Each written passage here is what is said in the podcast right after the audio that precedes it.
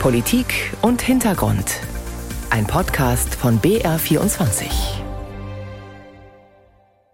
Missbrauchsskandal. Wie könnte eine staatliche Aufarbeitung aussehen?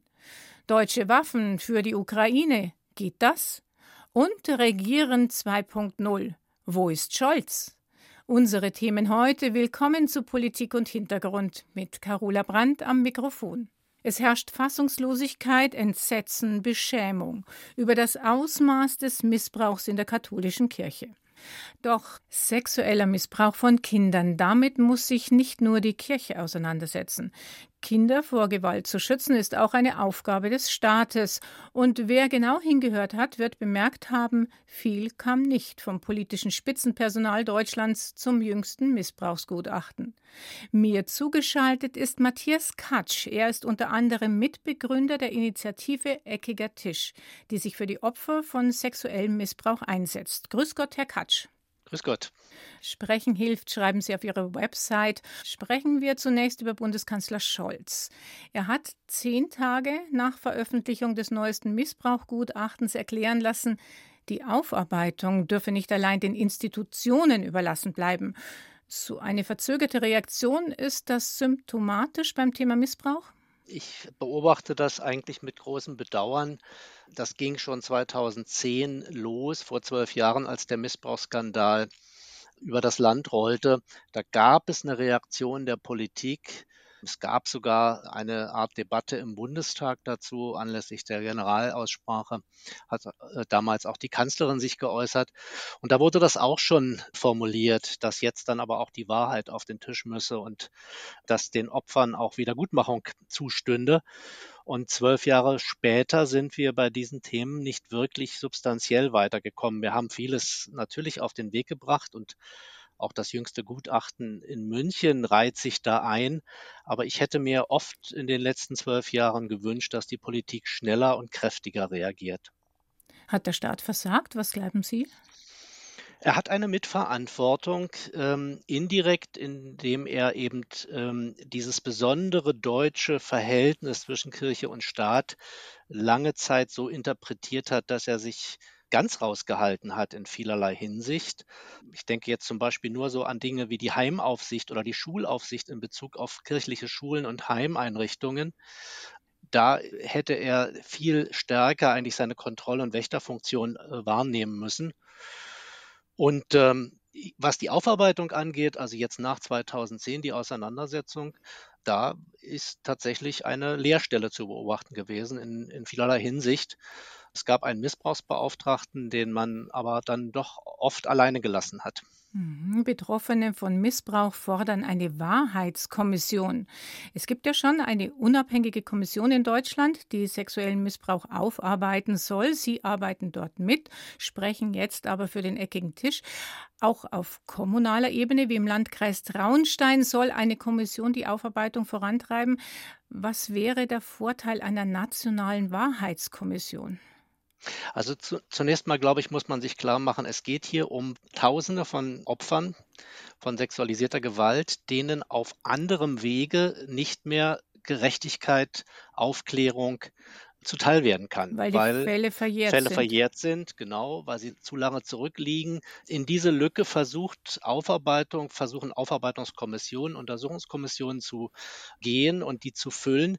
Und wir haben mit dem Begriff der Wahrheitskommission als betroffenen Vertreter versucht deutlich zu machen, wo die Aufgabe ist, nämlich dass eine staatliche unabhängige Instanz, eine Institution wie die katholische Kirche dazu bringt, und dazu begleitet, ihre Verantwortung und die Verbrechen, die in ihrem Kontext in der Vergangenheit geschehen sind, aufzuklären, zu untersuchen und zwar möglichst konkret auch. Das kann nicht eine Kommission in Berlin für ganz Deutschland leisten. Deswegen ist es gut, dass im Umland von München, wo sehr viele Heimeinrichtungen sich befanden, oder im Erzbistum München lokale Kommissionen auch gebildet werden, die diese Aufgabe wahrnehmen sollen. Nur die brauchen einen Rahmen, die brauchen das Gefühl, dass sie eben wirklich unabhängig von der Institution, die sie untersuchen sind. Und deswegen fordern wir für die katholische Kirche in Deutschland eine, nennen wir sie Wahrheitskommission, nennen wir sie Untersuchungs- oder Aufarbeitungskommission, die mit einem Mandat ausgestattet vom Parlament in der Lage ist, wirklich für Aufklärung zu sorgen, weil wenn wir die Kirche jetzt einfach so weitermachen lassen wie die letzten zwölf Jahre, das ist für die Betroffenen immer schwerer zu ertragen. Und wer sitzt dann in so einer Wahrheitskommission drin? Es gibt ja auch schon verschiedene Kommissionen, die die Kirche selbst eingerichtet hat. Da ist dann der örtliche Pfarrgemeinderatsvorsitzende dabei. Das dürfte jetzt vermutlich das weniger sinnvolle Modell sein. Das, das ist das weniger sinnvolle Modell. Wir können einfach nach Frankreich rüberschauen. Da hat gerade so eine Kommission vor wenigen Monaten ihren erschütternden Bericht vorgelegt für Frankreich. Da waren verschiedene Expertinnen und Experten, Juristen, auch Katholiken, Wissenschaftler, Experten, Kriminologen, die dann gemeinsam die verschiedenen Aspekte angeschaut haben, aber vor allem auch den Betroffenen die Chance gegeben haben, angehört zu werden mit ihrer Geschichte. In Frankreich hat ja diese Kommission berechnet, dass es um die 300.000 Opfer geben soll, also 80 Prozent mhm. davon Jungen zwischen 10 und 13 Jahren. Bei den Taten hat es sich in fast einem Drittel der Fälle um Vergewaltigungen gehandelt. Was schätzen Sie, wie groß ist die Dimension bei uns? Kennen wir vielleicht nur die Spitze des Eisbergs momentan? Ich gehe fest davon aus, dass wir ein ähnliches Ausmaß hier haben, weil die systemischen Ursachen, soweit wir das bisher durchschauen, im Falle der Institution Kirche ja ähnlich sind äh, zwischen den Ländern, weil die katholische Kirche weltweit ähnlich organisiert ist. Die betroffenen Initiative Süddeutschland fordert, der Staat müsse von den Kirchen Rechenschaft verlangen und das Gewähren von Privilegien überdenken. Was halten Sie davon? Es gibt starke Anhaltspunkte dafür, dass in der Vergangenheit, was die Strafverfolgung angeht, die Kirche mit besonderen Glacé-Handschuhen angefasst wurde, dass es geradezu kumpaneihafte Verhältnisse zwischen Staatsanwaltschaften und bischöflichen Ordinariaten gab, wenn Verbrechen von Priestern im Raum standen. Da ist ganz klar auch eine Verantwortung des Staates und das muss auch Teil eines solchen Aufklärungs- und Aufarbeitungsprozesses sein, das zu beleuchten. Was bräuchten denn die Opfer? Es fehlt tatsächlich, äh, und das auch wieder seit 2010, ein Konzept, wie man den Opfern hilft, mit den Folgen besser fertig zu werden. Wir haben bis heute keine unabhängige Anlaufstelle für Opfer äh, sexualisierter Gewalt in der katholischen Kirche in Deutschland. Vereine und Gruppen wie der Eckige Tisch, die sich bemühen, zu beraten, zu unterstützen, sind bis heute auf Spenden angewiesen, um das zu tun. Es gibt bis heute keine Regelung, was die Entschädigung angeht in Deutschland. Das hat man auch der Kirche überlassen, sich da selber was auszudenken. Und äh, dieses System der Anerkennungszahlungen ist sehr unbefriedigend aus unserer Sicht. Da dürften die Anwälte mehr kosten. Im Bistum Köln ähm, ist für die letzten Jahre das mal ausgerechnet worden. Da ist fast doppelt so viel für Anwälte und Berater draufgegangen, als für das, was man tatsächlich an die Opfer gezahlt hat. Und auch das ist wieder Verantwortung der Politik, der Kirche, das erlaubt zu haben, sich so zu verhalten. Wir brauchen ganz klar einen runden Tisch zu den Entschädigungen, moderiert von staatlichen Instanzen. Wir warten jetzt schon seit zwölf Jahren auf eine Lösung und wir wissen, Gerichte brauchen auch Zeit. Viele Menschen, die es betrifft, sind auch schon älter. Also ich hoffe und appelliere, dass wir dieses Thema jetzt endlich angehen. Matthias Katsch war das Fürsprecher der Opfer sexuellen Missbrauchs. Er sieht da auch den Staat in der Pflicht. Vielen Dank für das Gespräch, Herr Katsch. Ich danke Ihnen. Noch keine 100 Tage ist die neue Bundesregierung im Amt. Doch die Schonfrist scheint schon vorbei. Im Deutschlandtrend der ARD fällt die SPD hinter die Union zurück. Die Beliebtheitswerte von Bundeskanzler Scholz gehen in den Keller, während die grüne Außenministerin Annalena Baerbock in der Wählerkunst punktet, auch mit Sätzen wie diesen. Wer redet, der schießt nicht. Die Haltung der deutschen Bundesregierung mit Blick auf Waffenlieferungen und zwar mit Blick auf eine restriktive Rüstungsexportpolitik, äh, die ist ja auch in unserer Geschichte begründet.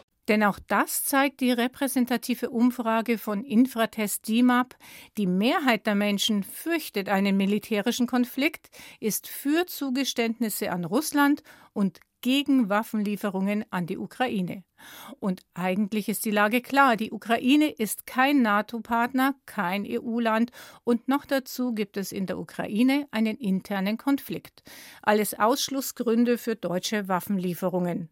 Oder ist da doch Spielraum? Arvin Kodakarim ist dieser Frage nachgegangen. Ich glaube, dass die Waffenlieferungen ein völlig falsches Signal wären. Das würde nicht dazu führen, dass wir zu einer diplomatischen Entspannung der Situation kommen, sagt Lars Klingbeil, Bundesvorsitzender der SPD. Die Partei hat sich zu dieser Position durchgerungen. Die Haltung der SPD ist nun klar, zumindest nach außen. In die Ukraine sollen keine deutschen Waffen geliefert werden.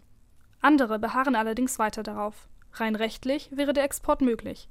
Zu diesem Ergebnis kommt der Politikwissenschaftler Max Mutschler vom Internationalen Zentrum für Konfliktforschung in Bonn. Am Ende muss die Bundesregierung hier eine, eine, Ermessensentscheidung treffen, muss eine Risikoabwägung machen. Denn die deutschen Exportgesetze lassen der Bundesregierung einen gewissen Spielraum. So sind Exporte in die EU oder in NATO-Staaten grundsätzlich möglich. Das gilt auch für Länder, die diesen gleichgestellt sind, Australien etwa, Japan oder die Schweiz. Der Waffenexport in andere Staaten soll hingegen grundsätzlich beschränkt sein restriktiv gehandhabt werden. Im Einzelfall aber sind auch Exporte in sogenannte Drittländer möglich, und zwar dann, wenn es dem sicherheitspolitischen Interesse Deutschlands dient. Unter die Kategorie dieser Drittländer fällt auch die Ukraine. So klar diese Regelungen wirken mögen, so umstritten sind sie. Denn in den Augen vieler Beobachter werden sie in der Praxis nicht konsequent genug umgesetzt. Zwischen dem Anspruch Deutschlands auf eine sehr zurückhaltende oder restriktive Rüstungsexportpolitik und der Realität, dass Deutschland zu den größten Exporteuren weltweit gehört, klafft eine relativ große Lücke. Pia Fuhrhopp ist Expertin für Sicherheits- und Verteidigungspolitik. Sie arbeitet für die renommierte Stiftung Wissenschaft und Politik in Berlin. In der Kritik sind bis heute etwa deutsche Exporte von Sturmgewehren, die in Unruhegebieten in Mexiko zum Einsatz kamen, oder Panzerlieferungen an Saudi-Arabien. Eine Lücke zwischen Anspruch und Wirklichkeit sieht auch der Bonner Politikwissenschaftler Max Mutschler. Er blickt kritisch auf Waffenexporte. Wir hatten immer wieder große Rüstungslieferungen an Staaten wie Saudi-Arabien, Ägypten, die Vereinigten Arabischen Emirate, Katar. Die Staaten habe ich jetzt genannt, weil die in den letzten Jahren am wirklich brutalen Krieg im Jemen beteiligt waren und da teilweise auch massiv völkerrechtliche Regelungen gebrochen haben. Wenn ich es vergleiche, würde ich sagen, könnte ich mit Waffenlieferungen an die Ukraine politisch sehr viel besser damit leben als mit Waffenlieferungen an Staaten wie Saudi-Arabien, Ägypten etc. Einem ARD-Bericht zufolge gingen 2020 Rüstungsgüter im Wert von mehr als einer Milliarde Euro an Staaten, die am Jemenkrieg oder am Libyen-Konflikt beteiligt sind. Das verbessere die Situation nicht, so fuhr Hopp. Selbst wenn die in Spannungsgebieten liegen oder Menschenrechte verletzen, gibt es immer wieder Stimmen, die sagen, Rüstungsexporte sichern Deutschland sozusagen einen positiven Einfluss auf diese Drittländer. Aus meiner Sicht ist das total problematisch und sehr schwer nachzuweisen. Wie sieht es also mit Waffenlieferungen an die Ukraine aus?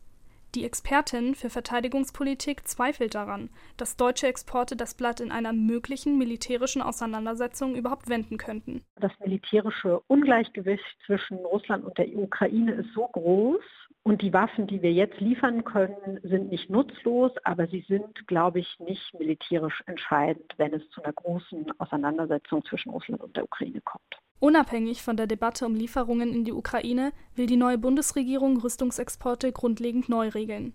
Im Koalitionsvertrag ist die Rede von einem restriktiveren Gesetz zum Export von Waffen. Wann und ob es kommt, ist offen. Ein Beitrag von Arvin Kodakarim über die Pläne der Bundesregierung, Waffenexporte stärker zu regulieren. Nicht ganz passt dazu, was die Nachrichtenagentur dpa meldet, dass die neue Bundesregierung in den ersten sieben Wochen ihrer Amtszeit bereits Rüstungsexporte im Wert von 2,2 Milliarden Euro genehmigt hat. Wenn es in dem Tempo weitergeht, übertrifft die Ampelkoalition den Exportrekord der Vorgängerregierung.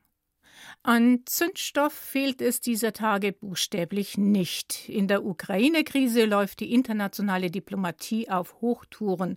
Der britische Premier Johnson und der französische Präsident Macron telefonieren mit Putin. Der ungarische Ministerpräsident Orban schüttelt Putin in Moskau gleich persönlich die Hand, also dem Mann, der seine Truppen an der Grenze zur Ukraine aufmarschieren lässt.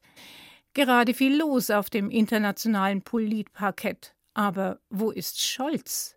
Auf Twitter kursieren schon satirische Vermisstenanzeigen. Im ZDF wurde er gesehen. Und da sprach Scholz dann über die Ukraine-Krise. Die Lage ist sehr ernst. Über die Präsenz seines Vorgängers und Putin-Vertrauten Gerhard Schröder.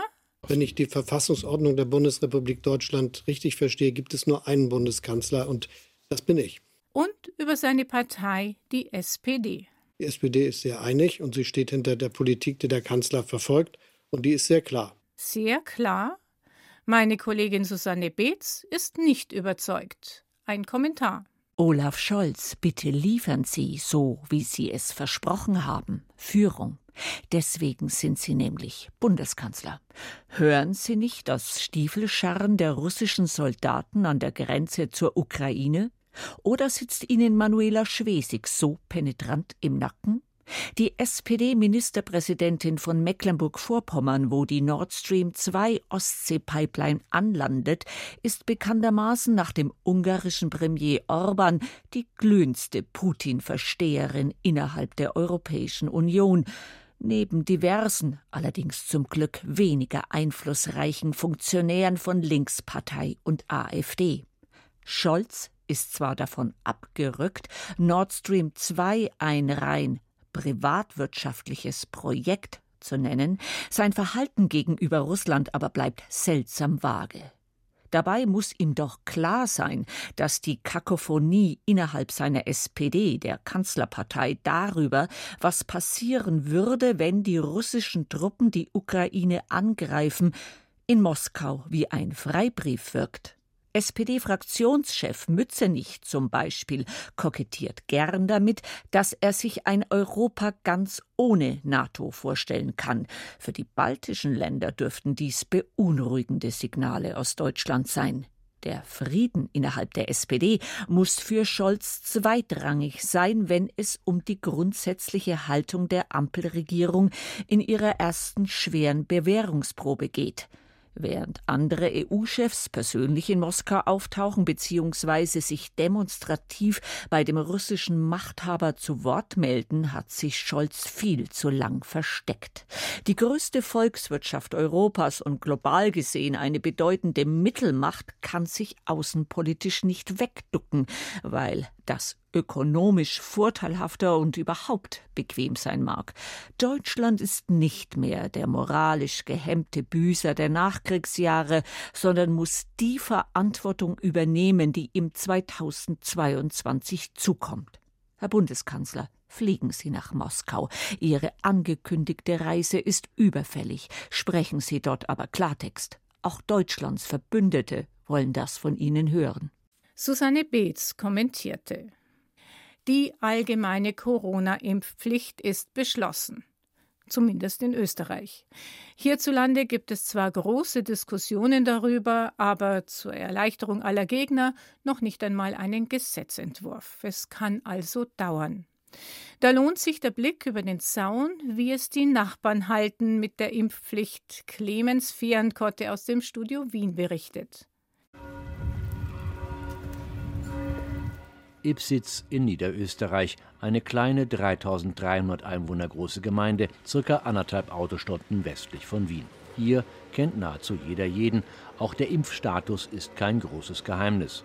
Nur wenig mehr als die Hälfte der Einwohner hat sich bislang hier impfen lassen. Sabine, eine Büroangestellte, geht im dichten Schneetreiben die Marktstraße entlang. Sie hält die Impfpflicht für richtig. Also ich bin grundsätzlich dafür, weil ich nicht verstehe, warum sich so wenige Leute impfen lassen. Ich glaube, das ist ein notwendiger Schritt, damit wir diese ganzen Maßnahmen endlich einmal vom Tisch kriegen. Verstehen könne sie die Impfgegner schon, sagt sie, denn vieles, was die Regierung in Wien in Sachen Corona-Politik entschieden habe, sei widersprüchlich. Also ich weiß, es sind die Lager gespalten, aber das ist ja nicht nur in der Gemeinde so, es ist quer durch ganz Österreich so, leider. Damit muss sich auch Bürgermeister Gerhard Luiger auseinandersetzen. Er sitzt seit 1995 im Gemeinderat und gibt auf die Frage zurück, was die Impfpflicht für Ibnitz bedeutet. Ja, wir in der Gemeinde Ibnitz natürlich haben leider Gottes, muss ich dazu sagen, natürlich eine sehr schlechte Impfquote von derzeit 57 Prozent. Und natürlich ist es für so eine Gemeinde natürlich weit schwieriger, weil hier natürlich die Spaltung, sage ich ungefähr, der Gemeinde natürlich weit größer ist, weil der Anteil der nicht geimpften relativ hoch ist. Impfmöglichkeiten gäbe es im Ort schon. Von den zwei Ärzten biete allerdings nur ein Mediziner Impfungen an, der andere Arzt lehne dies ab. Für die Einziehung der Geldstrafen in Höhe von maximal bis zu 3.600 Euro bei denjenigen, die sich nicht impfen lassen wollen, sind die Bezirksverwaltungen zuständig. Auf die käme ein Riesenverwaltungsaufwand zu, sagt der Bürgermeister, denn viele Impfgegner würden Einspruch einlegen. Das neue Gesetz werde nur einen recht beschränkten Einfluss auf die Impfquote haben. Ich sehe das so, dass natürlich die, was Stellung bezogen haben und sich darauf eingestellt haben, dass sie halt nicht impfen gehen, aus welchem Grund auch immer, werden schwer zum Überzeugen sein, zu überzeugen, dass wirklich jetzt den Schritt wagen. Ein gewisser Anteil von Prozenten wird wahrscheinlich dem nachkommen, aber die große Welle an Impfbereitschaft erwarte ich mir dadurch nicht. Zumal es ausdrücklich im Gesetz heißt, dass es keine Umwandlung, Zitat, der Geldstrafe in eine Freiheitsstrafe gebe, falls die Geldstrafe nicht eingetrieben werden könne.